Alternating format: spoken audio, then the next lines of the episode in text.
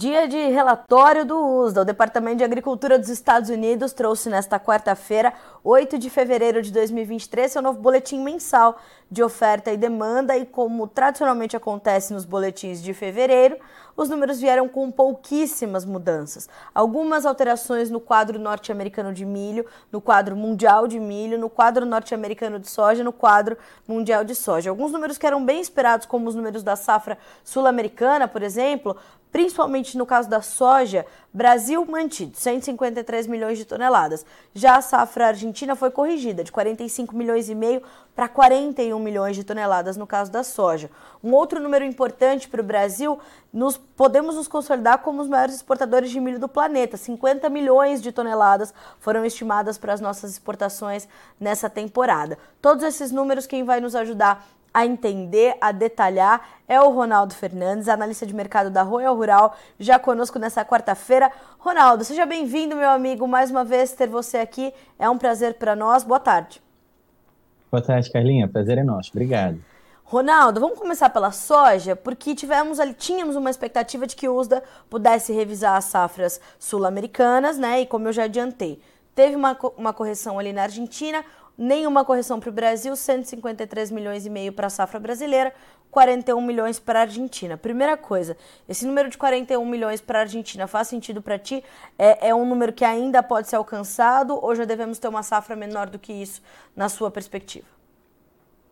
Olha, é, já vimos números menores para a Argentina, mas eu estou falando de mais de 10 anos para trás. Nos últimos 10 anos, essa é a menor safra estimada para a Argentina. Eu vou colocar, respondendo a sua pergunta, é, tem um ditado que diz que um bom judeu responde uma pergunta com a outra pergunta, em vez de ele responder, né? Eu perguntava para o judeu, por que você responde com uma pergunta? Ele respondeu, por que não? Né? A Argentina está tá como é, é, destaque no mundo todo em relação à quebra, foi um dos lugares mais quentes do ano em 2022, superou temperatura de deserto, então tem toda a razão todo mundo ficar uh, com medo da produção da Argentina e a dúvida se toda estimativa vai ser a estimativa correta. Mas vale a gente lembrar que quando a gente fala de quebra de safra, normalmente o mercado coloca a mais do que realmente é de fato. Então, primeiro vou responder a sua pergunta, mas é, é, desenvolver a ideia mais clara. Eu acredito que os 41 milhões está em linha do que é a realidade que a gente tem acompanhado, falando com o pessoal que está em campo, é, acompanhando as fotos, vocês mesmos, Notícias Agrícolas, né? Eu vi uma Sim. reportagem que vocês tiveram lá e dando muita, muitas imagens.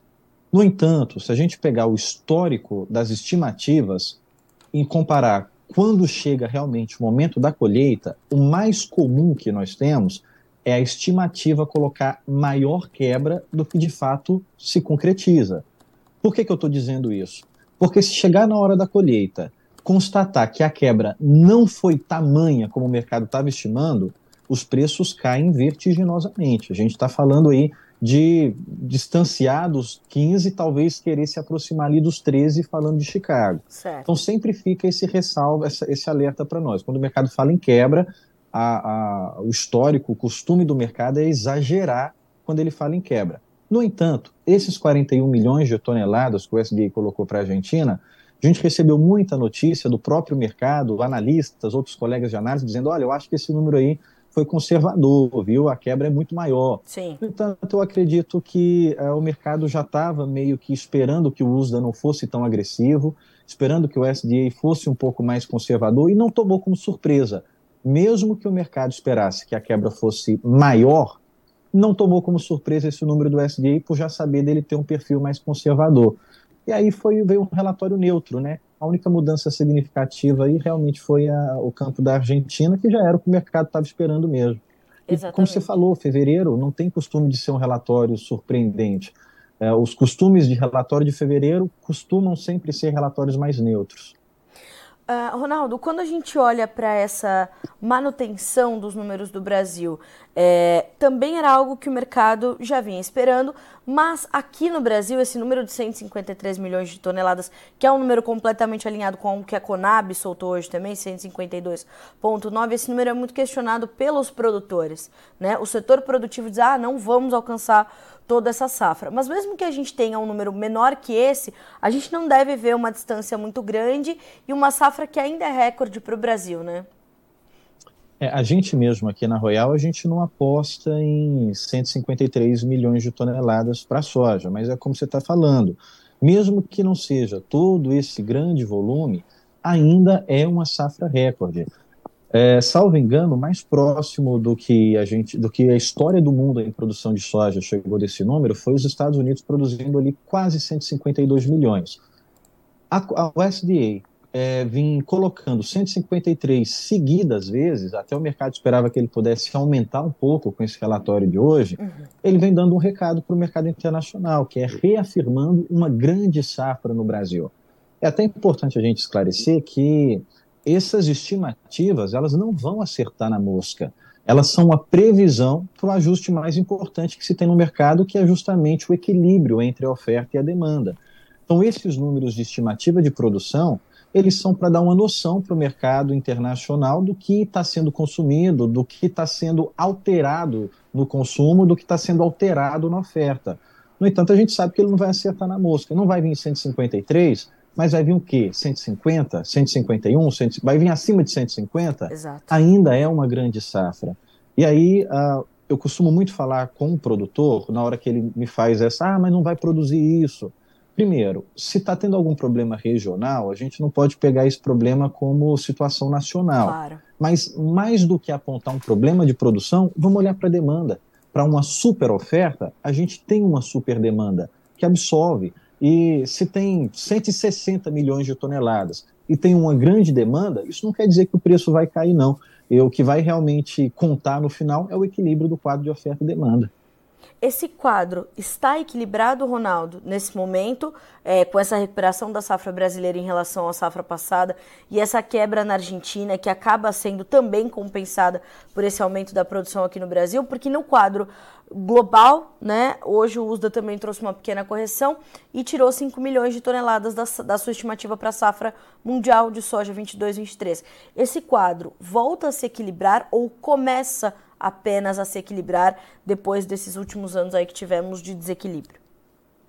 É, eu estou um pouco discordando do relatório do SDA quando ele fala para o Brasil. É até bom a gente até esclarecer uma coisa, que quando você vê no relatório do SDA o estoque final para o Brasil, ele coloca um volume muito grande.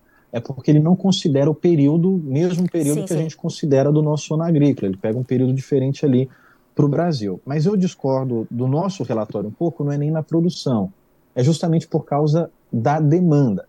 Bom, na exportação, ele equilibra, ele coloca, você até colocou muito bem no início aí, a maior exportação da história de soja. Então, a gente tem uma grande produção, a gente tem uma grande exportação. Quando a gente fala que o Brasil está produzindo bem, seja milho ou seja soja, a gente está dando um recado para o mercado internacional que ele pode buscar milho e soja no Brasil. E o mercado internacional gosta disso porque a qualidade do produto brasileiro ela é muito boa. A América do Sul em si, ela tem uma qualidade de grãos melhor do que os Estados Unidos. Então, o milho nosso, por exemplo, ele compete em qualidade com o milho argentino e com o milho paraguaio, mas ele não perde. Eles estão brigando ali entre os melhores milhos do mundo. E a soja também tem uma qualidade muito boa. Então, quando a gente fala em grandes produções, em um grande volume de oferta, a gente está atraindo os olhos do comprador e, obviamente, a gente também vai falar em grandes volumes de exportação. O que eu discordo um pouco do quadro do USDA é o nosso consumo interno, que também está crescendo. A gente está transitando do B10 para o B14 e do B14 para o B15. Exato. Isso nada, nada, a gente vai falar de 3, 4 milhões de toneladas a mais de soja consumido no mercado interno a nossa produção de soja, 75% dela é para exportação. Então, a soja é diferente do milho, porque a exportação enxuga o mercado do milho. Na soja, não. É o mercado interno que toma da exportação. Então, a gente está falando que nesse ano, agora, 2023, a gente vai pegar uma grande parcela que estava sendo exportada para usar no mercado interno. E essa parcela que estava sendo exportada, ela não vai ser substituída dos Estados Unidos, não vai ser substituída da Argentina, ela vai ficar com a demanda batendo na porta do Brasil ainda. Então a gente tem uma grande oferta, não podemos negar que nós vamos ter uma grande safra, mesmo enfrentando problemas no sul, que a gente realmente está enfrentando, mesmo enfrentando problemas de atrasos pontuais no centro-oeste, que começou enfrentando, mas já está superando. Mesmo com todos os problemas logísticos, a gente está é, tendo dificuldades nessa, de início de, dessa colheita, mas a gente está apontando para uma grande produção. Isso a gente tem que aceitar, é um fato, mas não é um problema. A gente tem que olhar para a demanda que tem capacidade de absorver tudo isso. Demanda exportação internacional e demanda interna também para aumentar o nosso consumo. Isso, isso uh, a gente já tem sentido aqui no Brasil também, né, Ronaldo? Toda essa, essa perspectiva de uma demanda interna melhor. E o que eu tenho sentido é que, inclusive, vai ser a demanda interna um ponto importante para a gente definir não só a dinâmica da comercialização, mas a dinâmica de formação dos preços aqui no Brasil, já que a gente tem uma safra ou uma oferta robusta chegando ao mercado. Né? A gente vai é, talvez encontrar um, piló, um, um, pilar importante de suporte para os preços com essa, com essa demanda interna mais forte esse ano? Possivelmente. Ainda tem um caminho longo de transição para ser feita. Vamos fazer um paralelo com o milho. No milho, a gente tem dois suportes, um teto e um piso ali o piso do preço do milho é a paridade de exportação. Se o mercado interno pagar menos que a paridade de exportação, o milho vai embora. E o teto, é, raramente a gente fala desse teto, mas em 2022 ele chegou a ser atingido, que é a paridade de importação. Se o preço no mercado interno ficar muito caro, a gente faz a conta de trazer milho do Paraguai e da Argentina, que foi o que aconteceu no ano passado. Para a soja, a gente não fala disso, porque os preços de exportação são os preços que comandam o ano inteiro, certo. até para o mercado interno. O mercado interno costuma seguir os preços da exportação. O que a gente pode ver a dinâmica desse ano de 2023 é a gente criar períodos para a soja. Olha, desse período aqui, vamos falar de janeiro, e até os quatro meses seguintes, a gente vai estar tá falando de preço de exportação. Dali para frente, a gente pode ter uma influência mais agressiva do mercado interno. Faz todo sentido, por causa da nossa demanda de consumo interno, tanto para alimento, mas sobretudo para combustível. Tá. Ronaldo, é, como é que você está vendo diante desse cenário que a gente está detalhando? Porque também quando a gente olha para o cenário norte-americano, pouca mudança, o, o, os estoques finais norte-americanos de soja subiram bem timidamente, né? Pouca, pouca mudança também em linha com o esperado pelo mercado estes novos números e as notícias que o mercado já tem dos seus fundamentos, elas dão um, um direcionamento claro para as cotações da soja negociadas na Bolsa de Chicago nesse momento? Ou ainda o mercado espera por mais novidades, por mais informações, para então se posicionar? Perfeito, Carla. Uh, eu tenho comigo que a soja já está muito bem precificada em Chicago. O que tinha para antecipar já antecipou, o que tinha para entender já entendeu o que de fator que a gente tem que ainda não está precificado, falando do fundamento da soja? É essa questão que eu estava falando, se chegar na hora da colheita da Argentina e começar a pontuar que a quebra não foi, tam, não foi tanto igual está se apontando, já aconteceu em safras passadas. Ano passado mesmo foi uma situação dessa. O SD vinha cortando, fechou lá em 43 milhões de toneladas, mas vinha cortando sempre as projeções, chegou na hora da colheita, peraí, não está tão baixo assim como a gente imaginava. E isso seria um forte fator de pressão de queda para Chicago. Mas isso é, a gente não tem como antecipar agora, porque o que o mercado está entendendo é quebra.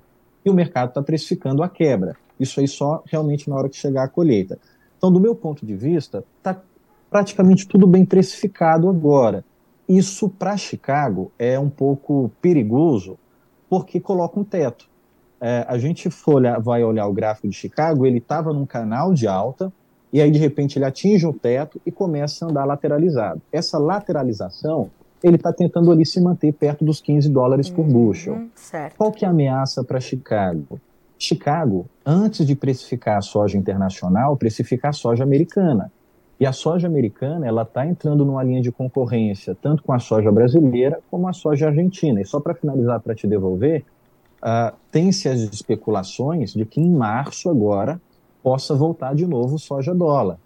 E aí a gente foi, hoje foi um motivo de discussão muito grande na nossa equipe. A gente tem um, um time de analistas lá na Royal, e aí eu mesmo indaguei, falei, gente, mas não faz sentido a Argentina voltar com soja dólar para vender. E aí a Marta, um analista nosso, falou, Ronaldo, a conta fecha. Ela vende mais caro e ela consegue importar mais barato do Mato, do, do Mato Grosso do Sul mesmo. Pois Essa é. conta acaba batendo se a logística for fechada agora, porque as perspectivas é do frete também subir. Tem essa Exato. questão do frete que pode inviabilizar. Mas com a logística de agora antecipada, difícil de fazer isso também, a conta fecharia.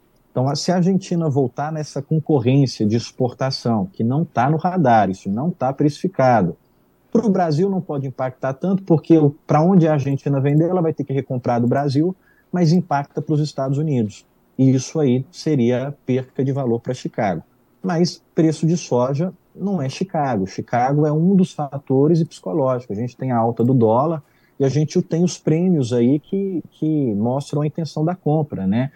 Então, Chicago caindo pode não necessariamente derrubar os preços também, não. Mas a gente já está num momento, né, Ronaldo, onde a gente consegue é, perceber alguma pressão sobre a formação dos preços da soja aqui no Brasil. Eu imagino que pela iminente chegada da, dessa, dessa nova oferta ao mercado, o que não quer dizer também que o mercado não possa se estabilizar lá, lá um pouco mais adiante, não? Pode, pode. É, por, justamente por causa dessa situação que ele já tem.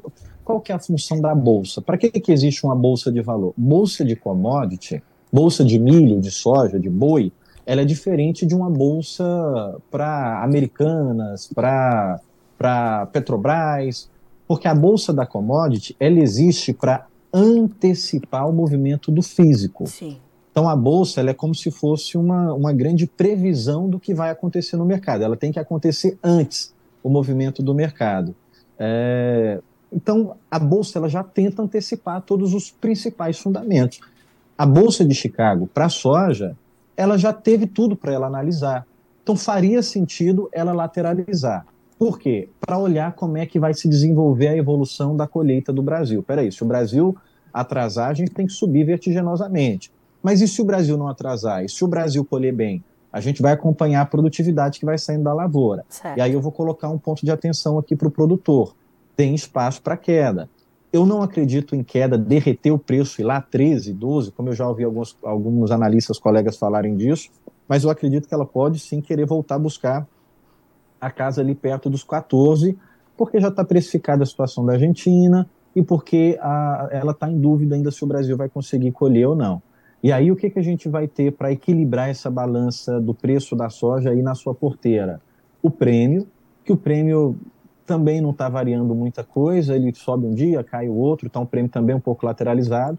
E essa conta do dólar, tanto o dólar comercial spot, como o dólar, a curva do dólar mais a longo prazo. A gente tem um governo que, sabe-se lá por quê, parece que não quer dólar baixo. É, toda vez que o dólar, a gente teve o dólar 4,97, tinha tudo para fechar abaixo dos 5 e ficar abaixo dos 5. Aí a gente veio uma, uma é, viu uma situação orquestrada. Primeiro Simone Tebet, depois Gleice, depois Lula atacando o Banco Central, fazendo o dólar voltar para 5 e agora o dólar beirando ali de novo mais para 5,30 do que para 5,10, ali tentando ficar na, no conforto no 5,20. Então a gente tem o dólar também sustentando, dando essa sustentabilidade. Mas é oferta, gente, é colheita, é colheita Não do que a gente está né? é, tá é, tá, tá, se fala da maior safra de soja da história do mundo, do planeta. É. Nunca se produziu tanta soja, mesmo que tenha quebra, né? Exatamente. Esse é um ponto que assim a gente tem, é, eu pessoalmente, né, tenho tratado muito é, é, com muita cautela aqui no, no, Notícias, porque a gente tem, claro, muitos questionamentos. O produtor, é, principalmente o produtor que está perdendo a sua safra, né, Ronaldo, ele vai se questionar sobre isso. Ele vai dizer, mas pera, né? E é importante dizer também que em determinados momentos o mercado se regionaliza e ele vai refletir a, a realidade da oferta e demanda na sua região. Em algum momento a gente vê o mercado interno se descolar de Chicago. Esse é um movimento que acontece, é um movimento típico do mercado e vai acontecer nessa safra também. Fora que a gente tem é, é, projeções de exportações muito fortes. Ali o USDA trouxe um, um milhão a mais, né? 92 milhões de toneladas. Aqui dentro a gente está falando de estimativas de 93 milhões de toneladas de exportação, um aumento do esmagamento. Então, o sol vai brilhar para todos, os preços vão remunerar, é ter gestão, comercialização eficiente e não ficar vendo a banda passar, né, Ronaldo? É, é importante essa situação a gente frisar bem. Toda vez que se começa a falar de quebra de produção, a gente afasta a exportação. Porque a exportação tem lugar é, que demora de 30 até 60 dias para o navio chegar. Então você acha que o cara vai esperar para comprar na agulha? Não, ele tem Exato. que se antecipar por, por, uma obrigação logística. Então, quando a gente fala assim, há risco de quebra, há risco de reduzir produção, o comprador internacional ele vai evitar aquela rota. A gente viu acontecer isso com a Ucrânia, a gente está vendo acontecer Sim. até com, com a Argentina agora nos contratos futuros fechados a longo prazo. É, então, se a gente falar que o Brasil corre um risco de quebra, um risco de atraso de soja, a gente afasta negócio de exportação. Falar que o Brasil vai produzir, bem, eu escutei uma frase de um produtor amigo nosso que eu fiquei bastante é, impressionado com essa, assim, gravei bastante essa frase. Olha, eu, eu planto é para produzir. A comercialização, ela é muito pesada, ela é muito importante, mas o meu prazer é ver a colheita. Eu não quero que, loucura, né? é, que é. haja quebra para o preço subir. Então, Sim. Então, quando a gente fala que tem, que tem uma grande oferta, tem também uma grande demanda. O perigo, o problema seria ter uma grande oferta e não ter demanda para absorver. Aí exatamente. sim é, é, é, perigoso. Mas o Brasil tem é, é, uma safra boa nas mãos e tem todos os olhos do mundo voltado para ele agora. A gente tem que louvar agora a nossa qualidade de soja, é uma, é uma soja muito boa, é uma soja que ela mais do que atende às exigências do padrão internacional. Um ponto de atenção que fica agora é que se a gente está falando que vai colher um grande volume de soja, todos os olhares internos, eu não falo nem o olhar internacional, é mais um problema interno que geralmente não se dá tanta atenção, mas que consome bastante, tanto da precificação como do tempo, é a situação logística. Nossa, nosso modal é todo rodoviário. A gente não tem ainda uma capacidade fluvial, uma capacidade ferroviária expressiva tão quanto é uh, o, o frete através de caminhão. Então, os contratos fechados lá atrás, quem fechou o contrato passado, os contratos famosos contratos futuros, quem tiver reajuste de frete agora, o comprador costuma marcar com esse reajuste. Só que esse ano a gente tem uma das menores travas da história. É, então, não tem muita coisa comercializada lá atrás. Muito vai vir comercializar agora, na, o famoso na boca da coletadeira. E aí esse frete pode esmagar um pouco o preço. É, pelo que nós acompanhamos, a gente não viu ainda todo o reajuste de safra já acontecendo. Então, ainda tem espaço para mais altas de frete pelo costume que se tem, pelo histórico que se observa.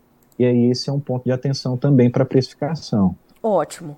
Ronaldo, eu queria ouvir um pouquinho de ti sobre a questão do milho, porque é, pela primeira vez o Brasil deve ultrapassar as exportações norte-americanas de milho.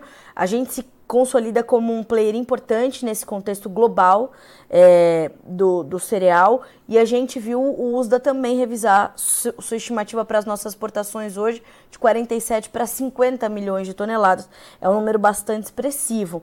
Como é que você avalia é, a chegada desses números e como é que eles impactam no andamento dos nossos preços? Como é que é o, o como é que está se desenhando a dinâmica no mercado de milho nessa quarta-feira? Como é que tivemos esse dia e o que, que a gente pode esperar daqui em diante?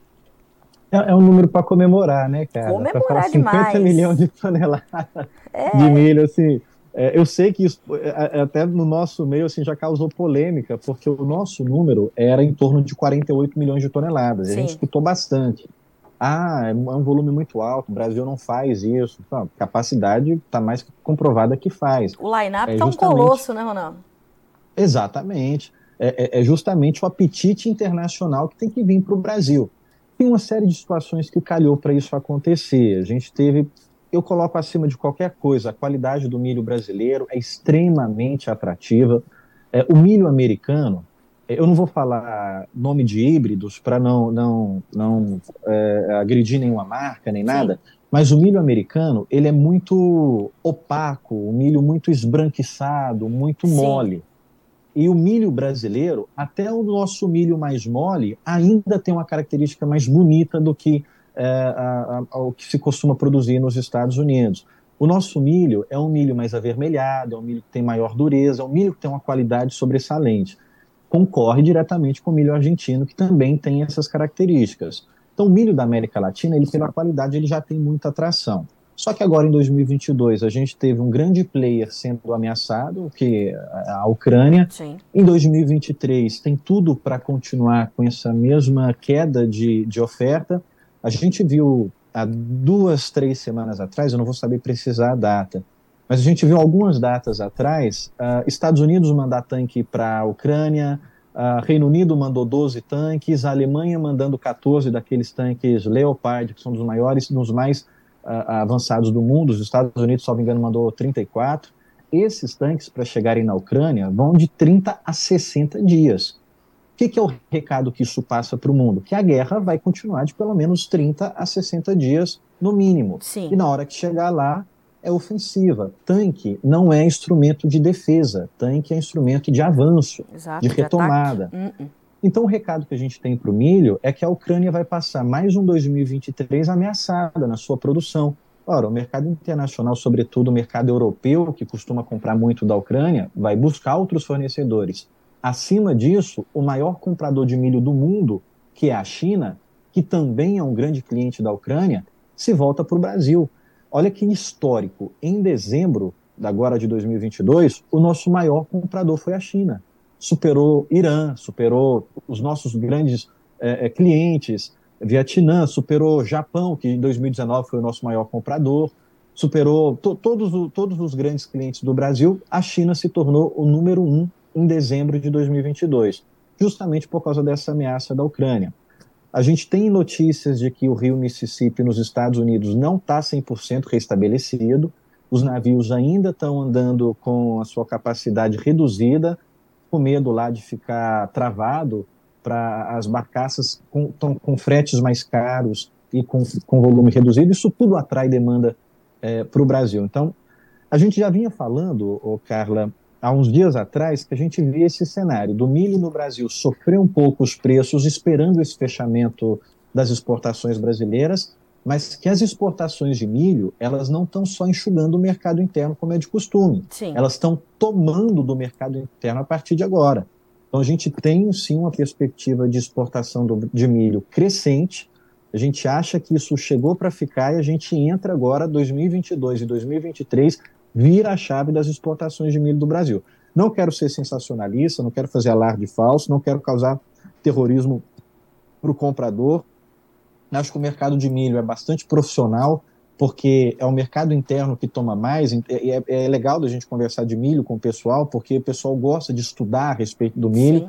Mas a gente tem dois fatores esse ano que tomam sobressalência: as exportações e o consumo de etanol, que também de 2022 para 2023 está dando um salto.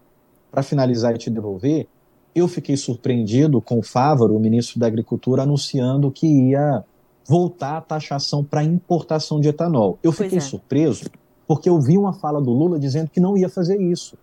E eu falei, assim, eu já não gosto do Lula. E aí é, ele só vai dando motivo para a gente continuar não gostando. Não é, tem que taxar a importação porque o Brasil tem capacidade de produção interna. A mais, mais ainda do que capacidade de produção interna, a gente tem capacidade de exportar etanol se quiser. Então aí o Fávoro disse, vamos taxar, é 16% a taxação, e para 2024 vai subir para 18. Para trazer etanol para o mercado interno vai ficar mais caro para valorizar a produção interna.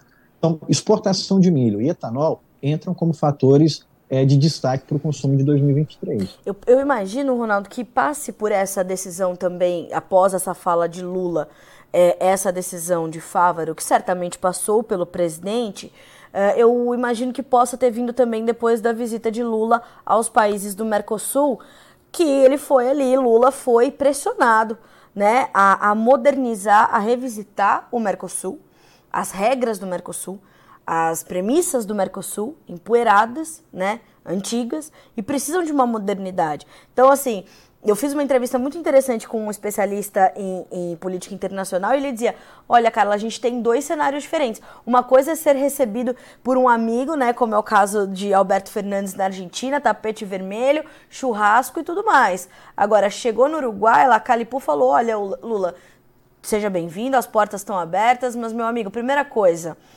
pare de apontar e alfinetar os direitistas, porque aqui somos de direita e somos a favor da democracia. Outra coisa, ou você se coça para resolver essa história e modernizar o Mercosul, ou eu tô aqui trazendo o meu jeito de fazer as coisas, estou ali olhando para a China, estou olhando para a Nova Zelândia, estou olhando para outras 11 economias asiáticas. Então, assim, talvez, né, como mais um abraço no Mercosul, falando, ó, Agora, etanol de fora do Mercosul taxado 16%, ano que vem 18%. Talvez tenha passado por aí as conversas sobre o etanol, não, Ronaldo? Pode ser. Eu gostei muito da fala dele também, é, achei sensacional. Por que vocês estão ignorando a Venezuela ali, ignorando as ditaduras sim, da América sim. do Sul, né? Vocês estão falando que o Brasil so, quase sofreu um golpe, sofreu uma tentativa. E os golpes que foram efetivados na América, na do, América Sul, do Sul, e, históricos. E vocês estão apoiando, né? Então, então, o pau que dá em Chico não dá em Francisco. Pois mas é. É, foi, foi extremamente relevante o, a, a, a, o que foi pontuado ali em Montevidéu pelo presidente do Uruguai. Sim. A situação o Lula ele está querendo se colocar como uma liderança, a unificação da América do Sul, quer colocar uma moeda comum. Tem um, uma grande pátria, é, né? Parece muito bonito. Eu, eu, sou, eu sou da economia, a minha formação é economia, então é, eu, eu, sou bem crítico do governo. Critiquei bastante também o governo Bolsonaro em alguns pontos, mas é, é, era a favor da reeleição do governo Bolsonaro. Sempre fui crítico do governo Lula, nunca gostei, tanto do governo Lula como do governo Dilma. É difícil dar o nariz a torcer, mas essa ideia de moeda comum, ela tem traços que podem favorecer de fato a, o bloco. Ele quer Sim. se colocar como essa figura é, é, de unificação, ele quer colocar como essa figura, mas essa situação do etanol, ela é sim um ponto para o bloco, bloco todo relevante, porque o Brasil mesmo, por exemplo, Exatamente. mais de 20% vinha dos Estados Unidos. Exatamente. E até esse pode ser um ponto que atingirá o milho, porque os Estados Unidos está sofrendo dois golpes no milho agora. Uh, o golpe do etanol é, é raro, mas de 2022 para cá, a gente viu o SD colocar tanto ração como etanol de milho usando o mesmo volume de consumo. Uhum. Chegou alguns meses que o etanol consumia mais milho do que a ração. Isso é difícil de acontecer, chegou a acontecer em 2022. Agora o relatório está colocando pau a pau, o mesmo volume para ração nos Estados Unidos, ao mesmo volume para etanol. E agora os Estados Unidos sofrem um certo golpe, porque o Brasil é importante para a compra de etanol dos Estados Unidos. O outro ponto é essa resistência do México, que já está ensaiando há muitos dias de querer barrar as compras dos Estados Unidos. Isso não é de agora. Só que com o governo Trump era diferente, porque usar uma expressão comum, Carla, com Trump o buraco era mais embaixo. Sim. Ele tinha outras pautas, então o México não tinha nem coragem de levantar a bandeira que queria proibir a, é. a, importação de milho transgênico dos Estados Unidos. Né? Agora eles estão com essa mas isso tudo favorece as exportações brasileiras, isso tudo coopera para o nosso lado. Sem dúvida.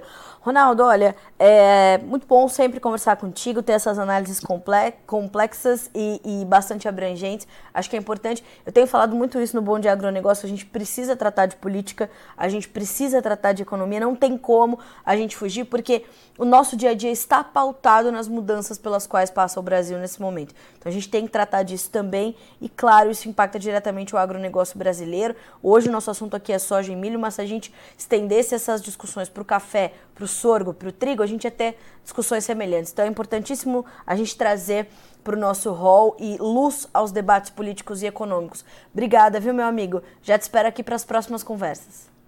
Eu que agradeço, espero que esse bate-papo nosso tenha ajudado o pessoal aí a esclarecer um pouco do que pode vir pela frente. Mais uma vez, eu sempre é, é, prezo pela rentabilidade melhor tanto para o produtor e pela estratégia mais assertiva do comprador.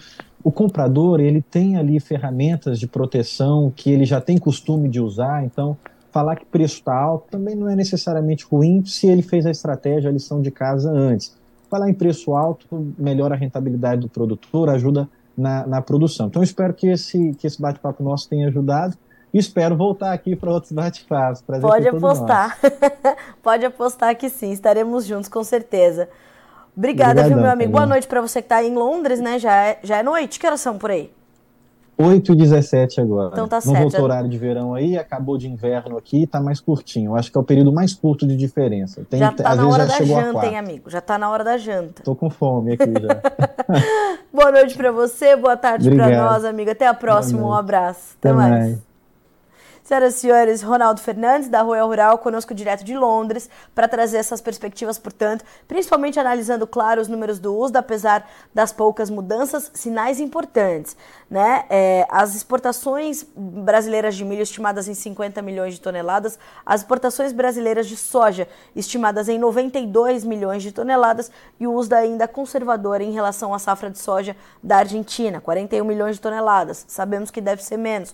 E tudo isso o mercado está continuando a absorver. Percebam que são números já esperados pelo mercado, dada a movimentação tímida dos futuros em Chicago hoje. Agora, é importante dizer que o dólar continua dando um suporte importante para a formação dos preços aqui no Brasil, que sentem de outro lado a pressão, principalmente vinda da colheita, é a maior safra de soja da história global, né? Então, por mais que a gente tenha problemas, e são problemas que têm que ser considerados aqui no Brasil, temos esses problemas na Argentina, a gente está falando de uma safra grande que vem por aí, principalmente do Brasil. A Argentina tem uma perda histórica, é uma das piores safras da história, é a menor área plantada com soja na Argentina desde a safra 2006-7, mas aqui no Brasil o quadro é outro. Então, há uma pressão. E para milho, atenção a essas exportações, mas também aos negócios internamente e para ambos os produtos, sinal de alerta para as despesas logísticas. Os fretes tendem a continuar subindo e a gente vai monitorando tudo por aqui. Vamos ver como ficaram as cotações na bolsa de Chicago nessa quarta-feira? Vamos começar com os números da soja. Soja fechou com tímidos ganhos uh, que variaram aí de 0,25 a 4,5 pontos. Março, 15 dólares e 19 centos por bushel. Maio, 15 dólares e 13, julho 15 dólares e 6 centos por bushel e o agosto 14 dólares e 68. Vamos passar para o mercado de milho, Bolsa de Chicago. Agora sim, março 6 dólares e 78, maio 6 dólares e 76, julho 6 dólares e 65, setembro 6 dólares e 10 centos por bushel, as altas variando de 2,25 pontos a 4 pontos e meio. Para concluir, números do trigo. Este sim subiu forte nesta quarta-feira, refletindo números do USDA também, março 7,64, maio 7 dólares e 75, julho 7,79, setembro 7 dólares e 88, altas de 12 pontos, mais 25 a 15 pontos nos contratos mais negociados. Só uma pontuação importante, milho na B3 fechou em campo negativo ou em campo misto, para ser mais exato, algumas cotações subindo, outras voltando a recuar.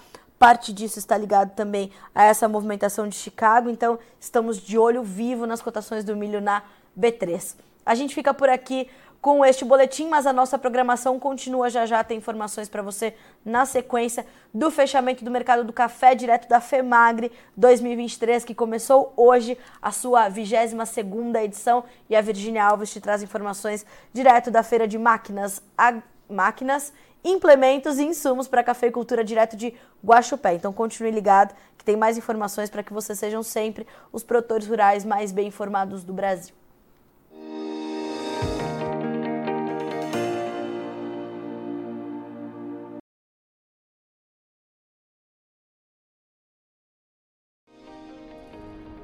Se inscreva em nossas mídias sociais no Facebook Notícias Agrícolas, no Instagram arroba Notícias Agrícolas e no nosso Twitter arroba Notiagre.